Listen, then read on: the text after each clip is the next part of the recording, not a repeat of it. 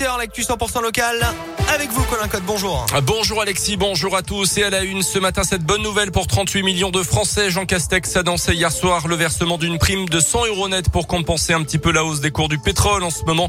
Un seul critère pour toucher cette prime, gagner moins de 2000 euros net par mois, précisé le chef du gouvernement. L'indemnité sera versée automatiquement à l'employeur qui devra ensuite la répercuter sur le salaire. Versement prévu fin décembre pour les salariés du privé, début janvier pour les fonctionnaires, un petit peu plus tard pour les indépendants. Ou encore les chômeurs. Dans ce contexte, cette hausse des prix des carburants va peut-être inciter les habitants de la métropole clermontoise à laisser leur voiture au garage à compter du 4 décembre. Les transports en commun seront en plus de ça gratuits le week-end dans les 21 communes de Clermont, Auvergne Métropole ainsi qu'à Pérignas sur Allier et Mur sur Allier. Du samedi matin au dimanche soir, tout le monde pourra donc monter dans le bus ou le tram sans avoir à présenter de justificatif. Avec cette mesure, les élus espèrent attirer un nouveau public et notamment les familles car même si plusieurs tarifs solidaires existent, ils ne sont pas toujours utilisés.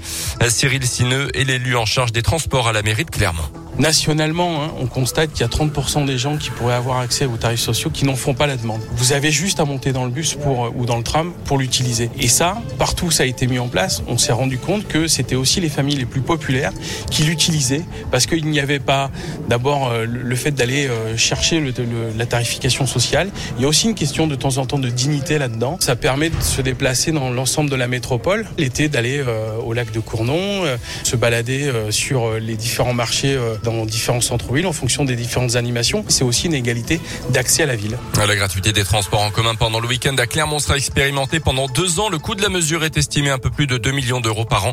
Un montant qui sera pris en charge par la métropole, la ville et le SMTC. Une femme interpellée hier en début d'après-midi à Rion après avoir introduit plusieurs dizaines de grammes de cannabis qui avait été retrouvé sur son compagnon à la fin d'un parloir. Plusieurs dizaines d'autres grammes étaient dissimulés dans son soutien-gorge récidiviste. La trentenaire comparaîtra devant la justice en début d'année prochaine.